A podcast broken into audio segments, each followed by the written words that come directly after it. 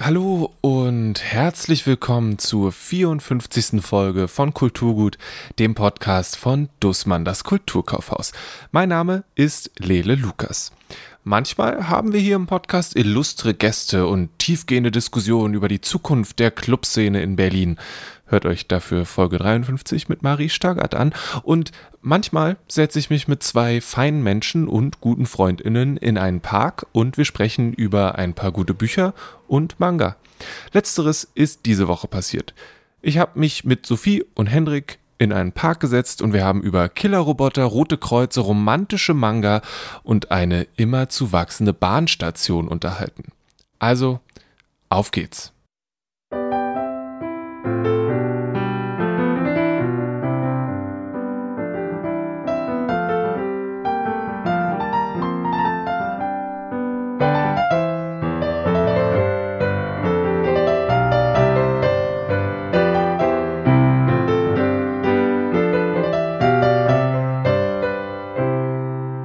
Hendrik, Sophie, ich habe euch im Tischtennis besiegt, deswegen kriege ich Empfehlungen von euch. Oh no. Ich habe hart dafür gearbeitet. Wir, sind, wir sitzen jetzt gerade sehr angenehm irgendwo im Moabit auf so einen Hügeln, die eigentlich dafür da sind, damit Kinder da cool mit dem BMX drüber fahren. Und wir hoffen, dass uns niemand erwischt. Ich sehe, von hier habe ich genau die Sicht auf die BMX-Fahrenden.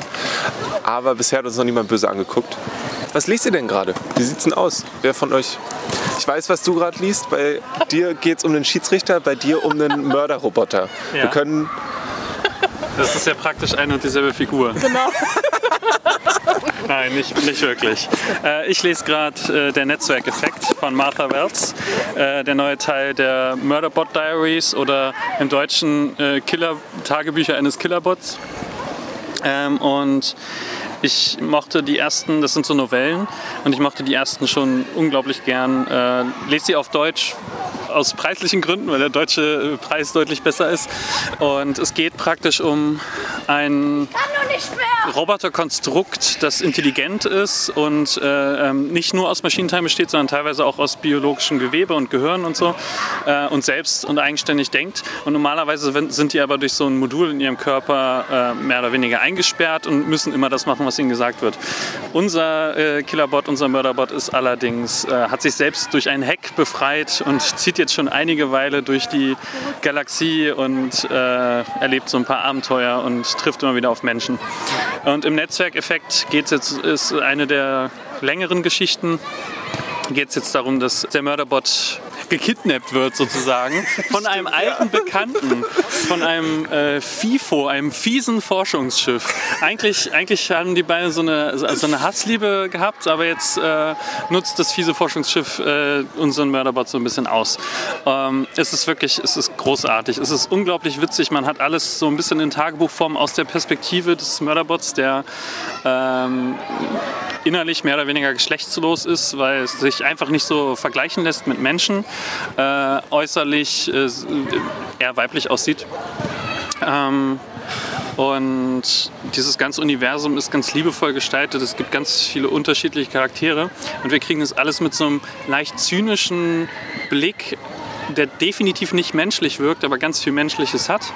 Äh, und das kriegt die Autorin unglaublich gut hin für mich. Ähm, also wenn man was lesen möchte, was, was einen so ein bisschen von menschlichen Gedankenzügen wegbringt äh, und nicht platt ist dabei, ist das genau das Richtige. Ich glaube, auf Englisch heißt es Art, irgendwie Asshole Research Transport oder so. dann finde ich FIFO eine sehr gute Übersetzung. Ja, nee, ich fand das auch, es ist so ein, ein cooler Blick darauf, was weil ähm, der Mörderbot auch Probleme hat mit Gefühlen, also die darzustellen, weil das Wesen fühlt auf jeden Fall irgendwas, aber hat Schwierigkeiten, das zu artikulieren und blickt deswegen auch ganz eigen auf Menschen und das ist halt irgendwie immer total cool. Ist ja eigentlich für Security zuständig und ist dann immer so, meine Lieblingsbeschreibung ist, dass Murderbot am liebsten seine ähm, Soaps weitergucken würde, ja. aber irgendwie immer die Menschen davon abhalten muss, sich gegenseitig umzubringen oder in Situationen reinzulaufen, in denen sie umgebracht werden. Ähm, ist großartig. Ja, ich gebe dir recht, die deutsche Variante ist finanziell absolut tragbarer. das ist also so ein schöner Sammelband. Ähm, Tagebücher eines Killerbots, genau, von Martha Wells. Ja, dazu äh, mit der eigenen Perspektive ist auch, ähm, dass, dass sie es hasst, äh, praktisch Menschen direkt anzugucken. Also sie hat natürlich sozusagen Augen in ihrem Kopf, aber äh, sie kann halt auch einfach auf alle Kameras zugreifen und mit denen einfach gucken. Und sie sieht sich halt viel lieber in der dritten Person, weil sie dann ihre Mimik besser steuern kann und äh, besser auf andere reagieren kann. Und sowieso halt viel schneller reagiert als ein Mensch und immer das Gefühl hat, Menschen sind so langsam. Also das ist, ist wirklich ganz toll. Aber dann sind ihr die Menschen Menschen halt trotzdem wichtig, vor allem die Menschen, die dann doch irgendwie nett zu ihr waren und ihr mehr zugestehen und Rechte zugestehen und so. Ja. Ähm, und dann, dann ist sie auch, also es ist nicht nur Fun, es ist halt auch wirklich harte Action. Dann ist sie halt auch wirklich ein Mörderbot und rettet äh, unsere geliebten Menschen, ihre geliebten Menschen und geht dabei äh, einige Risiken ein und schaltet immer mal gerne ihr Gefahrenmodul ab, weil das sich die ganze Zeit nur beschwert. Ja. Also es ist wirklich großartig. Es geht auch äh, nach dem Buch, äh, nach Network Effect kam jetzt auch noch eine weitere Novelle, äh, die auch sehr, sehr gut ist. Ähm, geht also sehr gut weiter. Da kommen dann noch mehr Sachen. Drauf freuen. Ja. Sophie, wo bist du gerade? Wollen wir schon über Mangas reden oder noch über Romane? Lass uns erzähl mal erst von dem Schiedsrichter. Ich habe ja einen Schiedsrichter angeteasert, dann müssen wir den noch kurz noch äh, abdecken. Ah, okay. Also dieses Jahr ist äh, gerade, eigentlich schon letztes Jahr, ist ein, ein belarusischer Autor so ein bisschen auf den deutschen Markt gekommen, äh, Sascha Filipenko. Und ich bin äh, durch Zufall im April über Der ehemalige Sohn gestolpert. Das ist äh, das aktuellste. Und weil ich von dem Buch so begeistert bin, das äh, thematisiert eben auch die aktuelle Lage in Belarus, obwohl es eigentlich schon, ich glaube, das das thematisiert eher die Lage Belarus 2010, aber es liest sich erschreckend aktuell, wenn man halt die Nachrichten, glaube ich, auch der letzten Jahre so ein bisschen mitverfolgt hat. Und äh, durch Zufall bin ich dann auch über Rote Kreuze, sein zwar später erschienenen Roman gestolpert, der aber schon letztes Jahr rauskam. Ist ein bisschen verwirrend. Und äh, der spielt zwar in Belarus, aber die äh, 30-jährige Hauptfigur, der ist eben Schiedsrichter, der ist gerade nach Minsk gezogen, möchte da ein neues Leben mit seiner äh, jungen Tochter anfangen. Also die Frau ist auch schon weg, man weiß am Anfang nicht so richtig, was mit der ist. Und äh, durch Zufall trifft er ähm, im Treppenhaus seine 91-jährige Nachbarin Tatjana und die malt irgendwie überall rote Kreuze und die erzählt ihm äh, relativ äh, zügig, dass sie irgendwie Alzheimer hat und diese roten Kreuzer eben gegen das Vergessen so ein bisschen malt. Und eigentlich hat er genug eigene Probleme, hat genug eigene Last, die er mit sich rumträgt. Aber dann wiederum interessiert ihn die Geschichte, die sie ihm zu erzählen hat. Also was eigentlich im Stalinismus los war. Sie hat selber zehn Jahre im Lager verbracht. Und ähm, ich weiß nicht, warum mir das so aufgefallen ist, dass die Hauptfigur Schiedsrichter ist. Weil das, man hat das Gefühl, er ist, äh, wenn er dann davon erzählt, dass er eben äh, Fußballspiele oder ähnliches gepfiffen hat, immer sehr konzentriert ist. Und jetzt ist das Leben so komplett aus den Fugen geraten. Also er kann sich auch nicht wieder auf seinen Job konzentrieren. Er hat ihn, glaube ich, auch ähm, verloren in dem Zuge. Jetzt versucht er wieder alles irgendwie in die Bahn zu bekommen, aber er braucht auch einen anderen Menschen. Erstens, dessen Lebensgeschichte er irgendwie mit seiner so ein bisschen abgleichen kann, habe ich das Gefühl. Und gleichzeitig muss er seine eigene Lebensgeschichte aber auch erzählen. Also das ist so ein sehr, sehr guter Austausch zwischen zwei sehr unterschiedlichen Menschen. Ich bin jetzt, glaube ich, so, ich glaube, ich habe noch 50 Seiten bis zum Ende und es sind halt wirklich, also die, ich weiß nicht, welche Geschichte tragischer ist. Klar, Stalinismus ist nochmal eine ganz andere Dimension als ein Mensch, der ähm, andere Verluste erlitten hat, vielleicht in der Jetztzeit, aber es ist äh, noch mal irgendwie tragischer und trauriger zu lesen als der ehemalige Sohn, habe ich das Gefühl. Aber es ist ein sehr, sehr gutes Buch und ich bin äh, froh, dass ich dieses Jahr sehr viel über belarussische Literatur schon gestolpert bin und da ist Filipenko definitiv eine Entdeckung.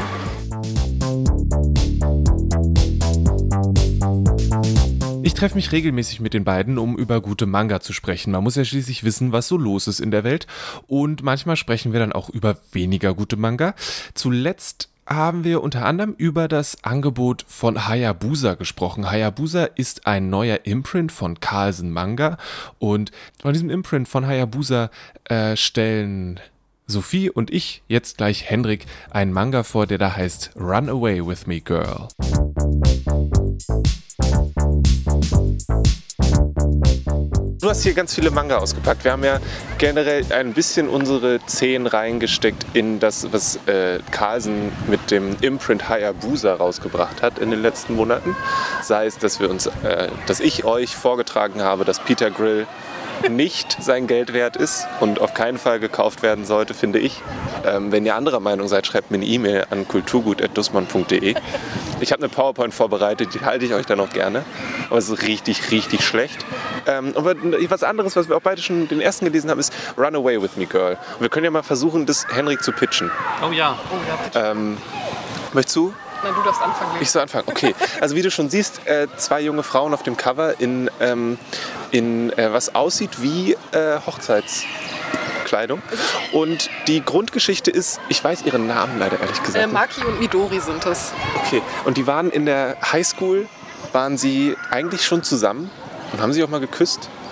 Und dann war aber am Tag der, äh, des Abschlusses, als sie ihre Zeugnisse in der Hand hatten, hat die eine gesagt, war schön mit dir, aber wir sind eigentlich doch nur Freundinnen und ist quasi gegangen. Und äh, das hat die andere bis in ihr Erwachsenenleben verfolgt, die das. Und äh, Know that feeling. und äh, es lässt sie nicht los und sie kommt irgendwie nicht ganz klar und die Familie ist so, ja, wann hast du endlich mal einen Typen? Also weil bisher, ne? Und dann trifft sie sie zufällig wieder. Ähm, und trifft sie aber wieder, als sie äh, verheiratet ist und Kurz, ich sogar glaube, das ist kurz vor der Hochzeit. kurz oder? vor der Hochzeit, genau. Sie ist sogar schwanger auch.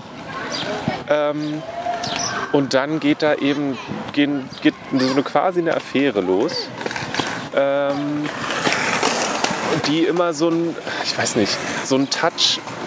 Ist es richtig zu sagen, dass sie ein Touch manipulativ ist? Ja, auf jeden Fall. Weil diese Gefühle, die immer noch da sind, so ein bisschen ausgenutzt werden? Aber also ist sie jetzt schon verheiratet?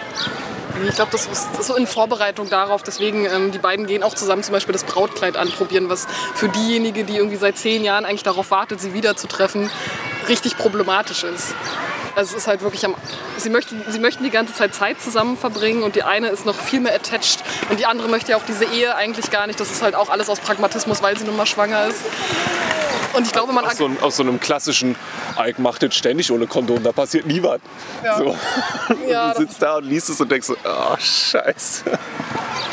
Ja, und gerade die Perspektive des äh, zukünftigen Ehemanns ist auch nicht ganz so glücklich gewählt. Also der wird schon relativ äh, stereotyp gezeichnet. Der ist dann halt auch so ein bisschen der Shovi in der Beziehung. Der lässt sich irgendwie bedienen. Ihr geht es eigentlich nicht so gut, weil sie eben schon schwanger ist. Sie hat da auch so ihre, äh, ich glaube, glaube ich, auch irgendwo mal einen Schwächeanfall und der erwartet trotzdem, dass sie ungefähr den Haushalt schmeißt und ihm was zu essen macht. Und ja, sie, er möchte sie zwar dann irgendwie versorgen und sie lächelt dann immer nur und kann aber nie aussprechen, was sie wirklich will. Und versucht dann, glaube ich, so ein bisschen die Flucht natürlich mit der anderen, die sich, die dann auch so ein bisschen changiert, was, was will ich eigentlich, was will ich machen. Und die hat aber zum Beispiel zum Austausch so eine Internetfreundin, die die dann auch besuchen gehen. Ne? Jetzt wir noch, wie sieht's aus? Ist schon schmackhaft oder ist es zu, zu dramatisch? Äh, nee, nicht zu dramatisch. Ähm, toxische Männlichkeit äh, sich äh, durchzulesen ist immer ein bisschen schwierig, äh, aber passiert ja auch andauernd. Also, äh, aber klingt erstmal interessant. Ähm, wird es denn so dramatisch, dass man weiß, dass das Ganze nur böse ausgehen kann oder weiß man noch nicht, ob es gut ausgeht oder schlecht? Also die kommen in, es sind zwei Bände, äh, die jetzt fertig erschienen sind. Insgesamt waren es mal vier, aber es gibt diese Sammelausgaben quasi.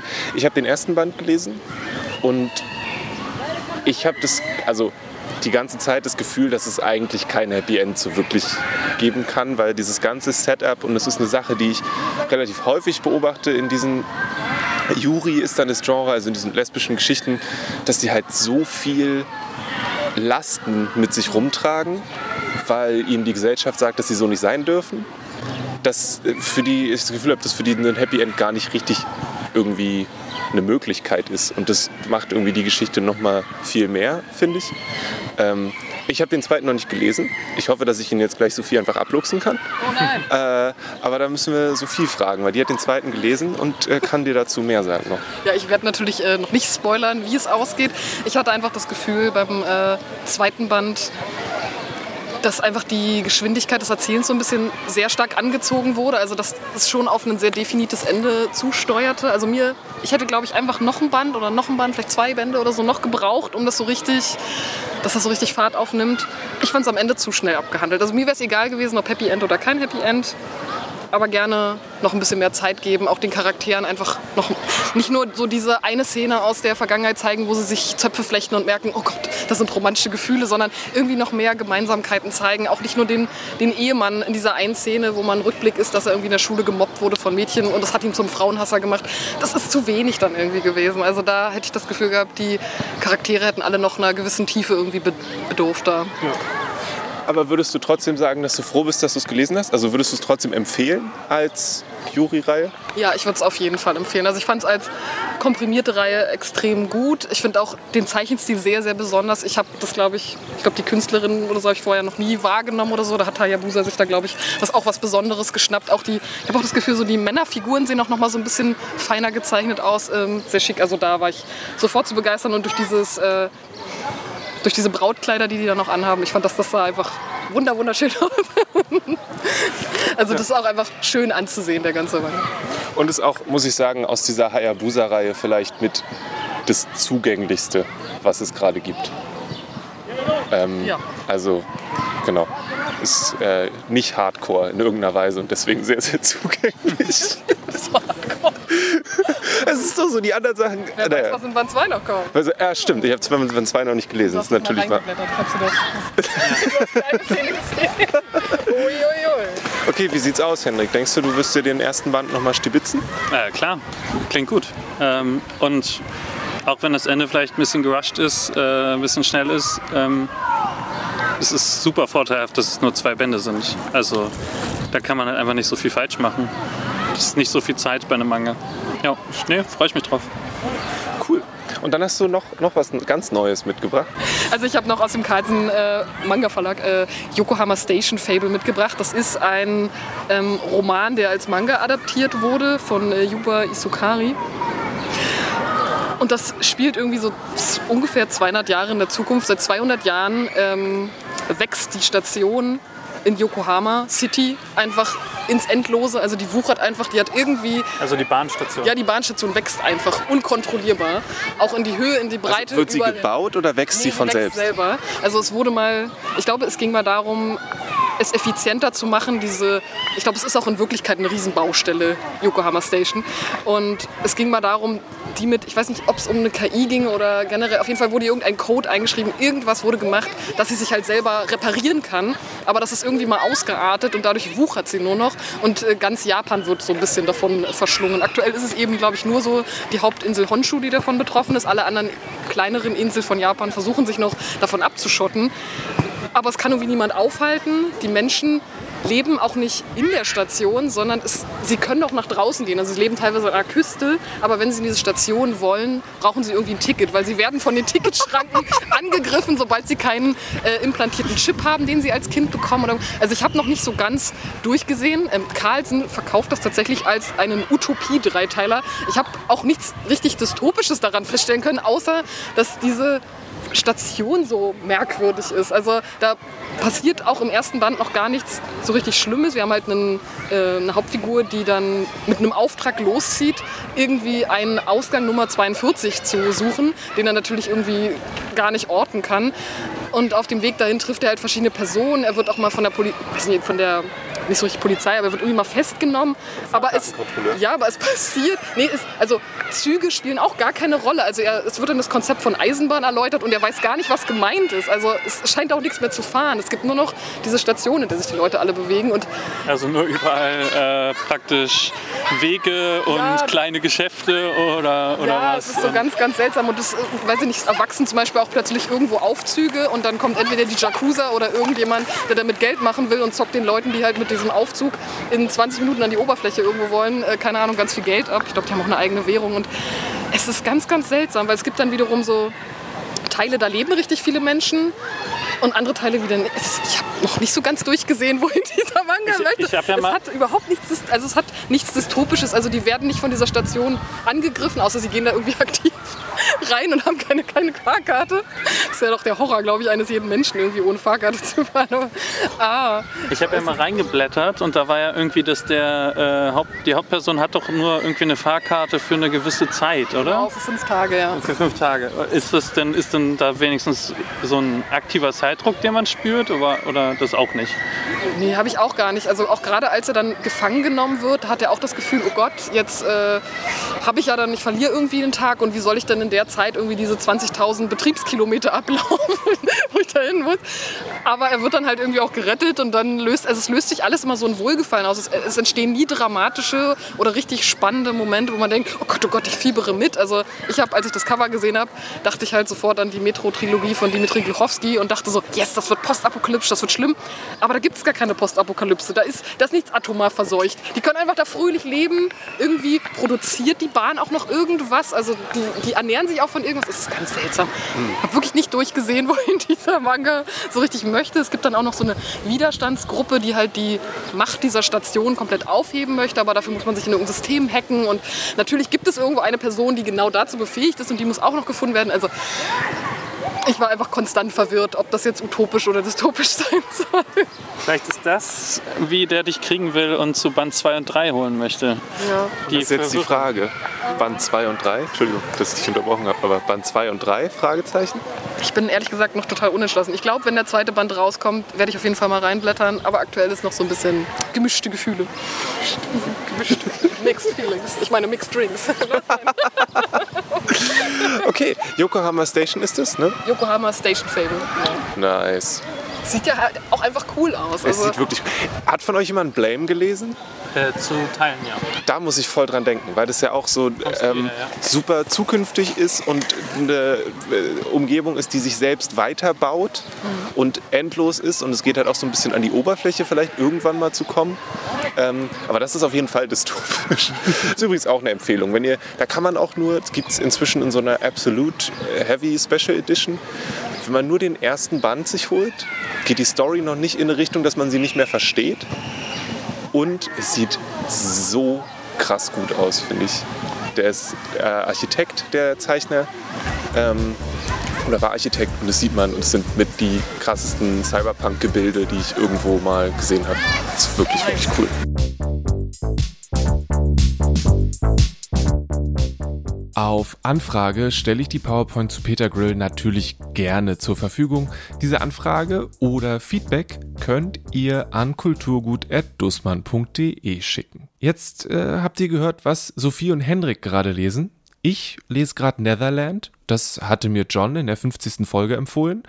Es geht um Cricket. Das hatte er damals auch angekündigt. Und es geht aber noch viel mehr um einen einsamen Mann nach 9-11 in New York. Und ich bin mir noch nicht ganz sicher, ob dieser Teil für mich funktioniert. Aber ich werde weiterlesen. Ich lese es gerade mal zum Frühstück und es ist eigentlich ziemlich schön geschrieben. Aber das ist jetzt so eine halbe Empfehlung. Ich möchte auch noch eine richtige Empfehlung loswerden, die, glaube ich, für den Sommer gerade ziemlich perfekt passt. Und zwar ist das One Last Stop von Casey McQuiston. Casey McQuiston hat zuletzt Red, White and Royal Blue geschrieben. Das war eine Geschichte über den Sohn des, der Präsidentin der Vereinigten Staaten, glaube ich, und den Prinzen des britischen Königshauses, die durch verschiedene Verwicklungen, Enemies to Lovers und so sehr unterhaltsam soll es gewesen sein. Ich habe es leider nicht gelesen, aber viel, viel Gutes gehört und jetzt kam eben One Last Stop vor kurzem raus und es war fantastisch. Es geht um August, die zieht nach New York, will endlich mal ihr Studium fertig machen und so richtig zur Ruhe kommen. Ihre Mutter hat sie ihr ganzes Leben lang durch die Gegend geschleift und die braucht jetzt erstmal ein bisschen Zeit für sich und findet dann überraschenderweise in der WG, in die sie zieht, eine Familie und Menschen, die sie akzeptieren und mit denen sie gut klarkommt und es findet einen Job in einem Diner und alles läuft wirklich ziemlich gut. Und dann lernt sie in der U-Bahn Jane kennen. Und Jane ist eine Punkerin und scheinbar ist sie aus den 70ern. Und es stellt sich raus, dass Jane äh, durch so ein kleines Zeitkerfaffel in der Bahn gefangen ist. Und es gibt eine Liebesgeschichte zwischen Jane und August und natürlich den Versuch, Jane aus der Bahn rauszukriegen. Und was passiert dann, wenn sie aus der Bahn raus ist? Geht sie dann zurück in die Vergangenheit oder bleibt sie im Jetzt? Und ja, das ganze Ding macht einfach ein Riesenspaß. Es ist inklusiv, es ist queer, das Essen, was beschrieben wird, sieht lecker, also hört sich lecker an. Die Leute, die wir treffen, sind total verschieden und großartig und unterhaltsam. Und es ist nie. Ich glaube, diese Art von Büchern in meiner Wahrnehmung ist manchmal ein bisschen cringy. Und das war für mich überhaupt nicht der Fall. Ich hatte einfach konstant Spaß mit diesem Buch. Und jetzt gerade, wo es draußen super warm ist und das Bedürfnis, sich mit einem kalten Getränk irgendwo in Schatten zu setzen und ein gutes Buch zu lesen, sehr, sehr groß ist, möchte ich euch One Last Stop wirklich ans Herz legen, weil es macht riesig viel Spaß und tut einfach nur gut. So ein Feel-Good-Book. Und davon gibt es nicht genug und deswegen solltet ihr euch das Buch mal anschauen und mindestens mal kurz reinlesen, weil es geht eigentlich schon richtig gut los. Und jetzt haben wir eine ganze Folge ziemlich viel über Manga auch gehört und das wäre ein großer Fehler, wenn ich euch nicht darauf hinweise, dass jetzt endlich Go-Go Monster von Taiyo Matsumoto rausgekommen ist. Ich hatte schon in der Reproduktfolge vor einer ganzen Weile sehr davon geschwärmt und wenn ich jetzt nicht hier wäre und das einsprechen würde, dann wäre ich unterwegs, um mir mein Exemplar zu holen. Es ist ein wunderschön illustrierter Manga über einen Jungen in der Grundschule, glaube ich, der Monster sehen kann. Und es geht halt eben darum, was das mit ihm macht und wie die anderen ihn deswegen wahrnehmen. Und es geht um Freundschaft, ums Anderssein. Und wie immer, wenn es ein Werk von Matsumoto ist, hat es einen ganz besonderen und ganz eigenen Charme. Und natürlich ist es großartig illustriert. Es sieht ein bisschen eigen aus, aber wirklich, wirklich gut. Und ist, denke ich, auch für Menschen, die sagen, äh, Manga, hm, ist es, glaube ich, was richtig Gutes. Und es ist auch ein wirklich schönes Ding geworden. Also das, das Buch selbst ist wunder, wunderschön. Und ist auf jeden Fall ein Blick wert. Auch das natürlich im Comic-Abteil des Kulturkaufhauses. Nun denn. Das war die 54. Ausgabe von Kulturgut, dem Podcast von Dussmann, das Kulturkaufhaus. Mein Name ist Lele Lukas. Mein Dank gilt Sophie und Hendrik für die Gespräche, das gemeinsame Taskmaster gucken und alles andere auch. Hoch lebe der Nerdbuch-Club. Außerdem natürlich Dank an Paul Hankinson für das Intro und an Rahel Süßken für die Cover-Illustration. Nächste Woche fahren wir mit dem Camper durch die Gegend, also seid gespannt. Bleibt gesund, genießt die letzten Wochen vor den Sommerferien so gut es geht. Zumindest, ja, wenn euch das betrifft, ihr habt es bald geschafft. Und lasst gerne eine Review bei iTunes da oder empfehlt den Podcast weiter. Das wäre wirklich, wirklich großartig. Shownotes gibt's übrigens unter kulturgut.podigy.io. Da findet ihr alles, was in dieser Folge besprochen wurde. Also dann, bis zum nächsten Mal. Zerfließt mir in der Sonne nicht. Bis bald.